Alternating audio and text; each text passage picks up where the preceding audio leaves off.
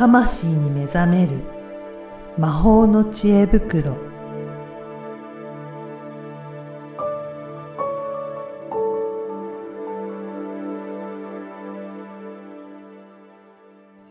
こんにちは、小ラボの岡田です。こんにちはリアルスピリチュアリスト橋本由美ですゆみさん、今回もよろしくお願いします。よろしくお願いしますあの、ゆみさんはいろいろはない。講座もされてたりとか、あの、してると思うんですけど、なんはい。か最近こんな講座でこんなことやったとかっていう、なんかそういったことってありますかね？はい。えっとですね、うん。この間、あの、リアルスピリチュアリスト養成講座が、まあ、6月20日から始まっていくんですけれども、まあ、そこに向けて体験セミナー説明会っていうのを最近やってたんで。まあ、何回かやっていて、で、まあ、そこでは宇宙ソウルマップを作るっていう体験を、おあの、皆さんに提供して、楽しくやりました。何ですか？宇宙ソウルマップっていうのは。はい。あの、魂のね、まあ、うんあの、えっ、と、青写真とかってよく言うじゃないですか。はい。言うじゃないですかっていうのが、アカシックとか知ってる方は、その魂の青写真とかね、そんな言葉を知ってる方もいらっしゃると思うんですけど、まあなんか、うーん、その、ちょっとその、なんていうのかな、ワークでやっているのは体験はい。あー体験セミナーなので、うん。えっ、と、簡単な、こう、これからの私、そして、そのこれからの私が今必要なこととか、これからのビジョンみたいなテーマとか、なんかそういうのが、こう、図、図でうん。わ。かる。図とか、あと、まあ、やりながらストーリーを実は作っていくんですけど、そのストーリーの中で、こう、出てきたもの、えー共通の、共通項などを、こう、読み解いていくと、その人の魂の声っていうのが、そこに現れてくるっていう、そういうワークなんです。これって参加者何人かで一緒にやるものなんですか？あの、一人でもできるんですけど、はいあ。の、今回は全員で、おーねえっ、と、だいたいまあ3、4人ぐらい集まってやるんですけど、えー、なんだろう。その時に集まる人ってやっぱ共通のテーマがあるんですよ。えーまあ面白くって必ずどんなことをやってもそうなんですよ。うん。まあ、偶然集まったような方なんですけど、そこには何かそういった意意図じゃないですけど、そういった、なんか集まったきっかけみたいなのがあるっていうような、そういったことなんですかね。そうですね。なんかこれほんと不思議でね、なんかあの、よくほら、虫さんとか、うんうん。やっぱ特定のお花の蜜取りに行くじゃないですか。はい。なんかそれにちょっと似てあて、ー虫に例えるとなんですけど、あのー、蜂さんグループはね、なんかそのお花に行くし、はいカ。ブトムシさんグループは樹木に行くし、みたいな。その回その回で、なんとなくそういった、なんか雰囲気が特徴的なものがあるっていうことですかね。あるんですよね。ほんとこれ面白くって、うん。あるんですよ。じゃあそういった、その時に、まあ偶然集まったメンバーで一つのストーリーを作り上げていくっていうようなワークになるんですかね。そうですね。基本のワークはそういうやり方をします。で、なんでストーリーを作るかっていうと、これ、はいあの、心理的な話なんですけど、心理学のね、話なんですけど、あの、無意識っていうのは、こう、ロジックで理解ができないんですね。うーん。神話とか物語、そういったものが、こう、無意識の言語になっていくんです。そうなんですね。だとするとそういったストーリーとかお話を作る方が無意識には近いっていうことなんですか？そうなんですよ。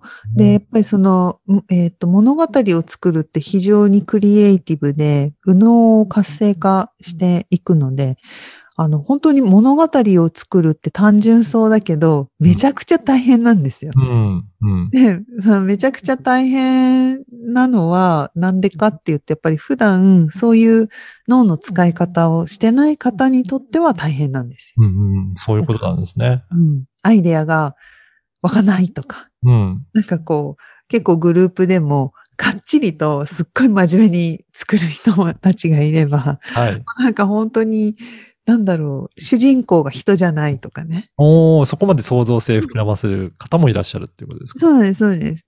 で、あのーなんだ、宇宙人出てきたりとか、うん。なんかさらわれるとか、あの、その突拍子もないことが出てくる回もあるし、はい。なんかすっごい真面目に、いやでもここで就職するんだから、この前に、こう、へこむとしたら、みたいな退職かとか、リストラかとか、なんか、こう、ちゃんと、現実的な、あの、想定する人もいるっていうことですね。そうなんです。でもそのプロセスの中に一人一人の人生がすべて凝縮されて、出されていくので、これ、これね、やってることすごい単純なんですけど、めちゃくちゃ実は本当深いんですよ。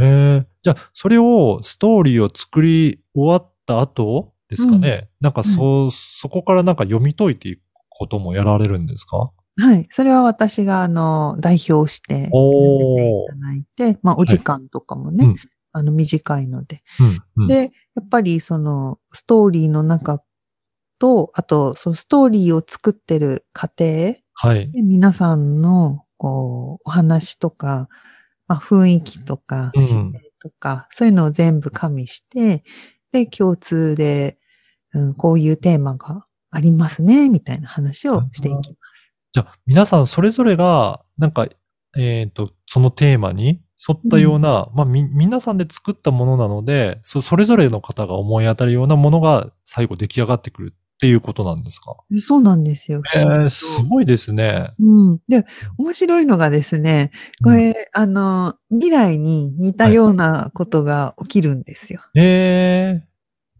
ー、例えばどういった感じなんでしょうか？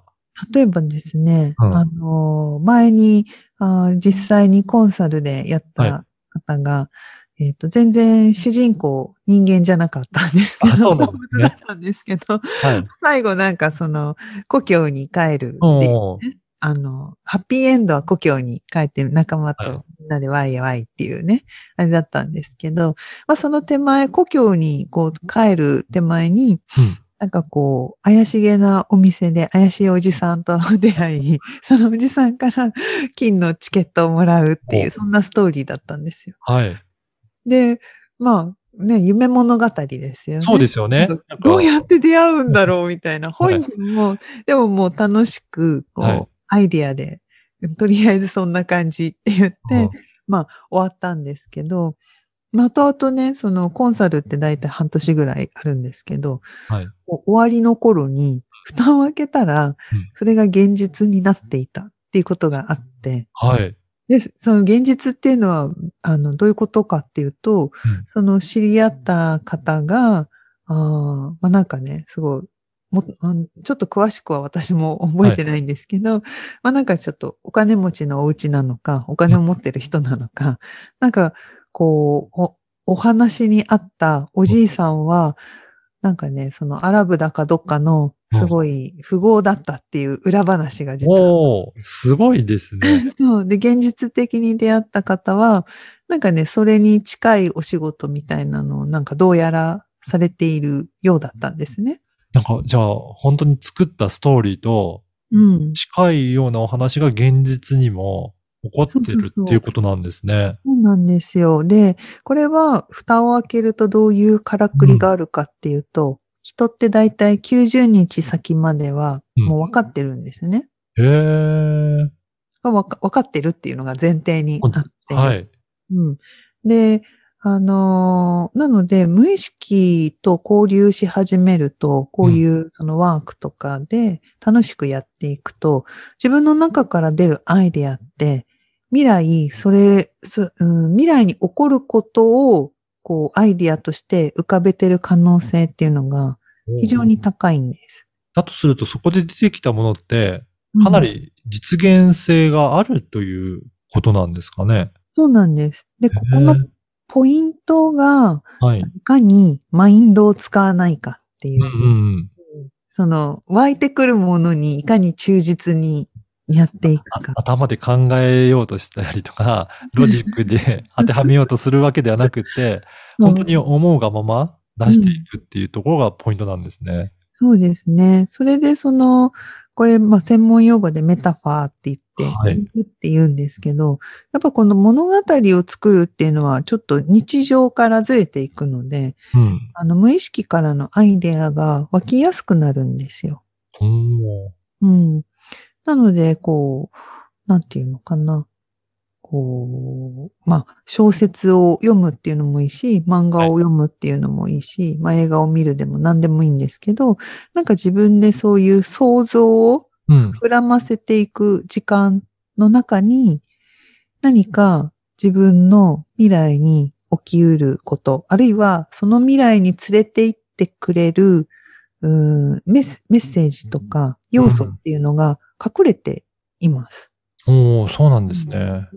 で、それは夢も一緒なんです。うん。うん。夢も無意識の状態で見ているので、結構私は夢メッセージって言ってるんですけど、夢のメッセージね。なんか結構多いんですよね。なるほど。じゃあ、そういった感じで、なんか、あの、無意識のところから湧き上がってくるものが、うん。やっぱり、その先に起こるもの、そこを実際には、あの、思い描いてるっていうことがあるんですね。そうですね。もうそれはすでに、うん。そう、すでにそれはあるんですよ。ただ、掴む人と掴まない人がはい。出てくるっていうのはあるんです。これ何か、あコツ、コツというか、うんなんかあるんですか、そこは。そうですね。そこはね、やっぱね、あの、頭で考えすぎずに、うんうん。こう、自分の金銭に触れるってよく言うんですけど、ピンとくる心が、なんか心の風緑がこう向く方に行くっていうのをうん。やるとめちゃくちゃおすすめで。うん。これはあれですか？ユミさんがいいつもやってるような、あの、アカシックリーディングとかそういったところにも結構通じるものだったりとかするんですか？はい、そうです。もうそれが基本なんですよね。そうなんですね。うん、その無意識とつながってる状態を、まあ、うんトランスっていうふうによく言うんですけど、うん。トランスって何かっていうと、瞑想状態。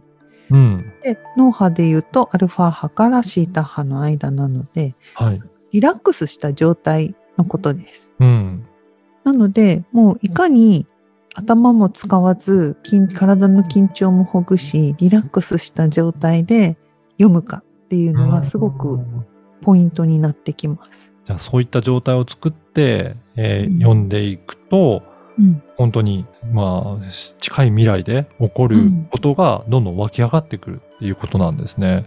そうなんあです。すごいですね。すごい面白いでしょ。面白いですね。これをいろいろ体験会の中で実施できるっていうことなんですかね。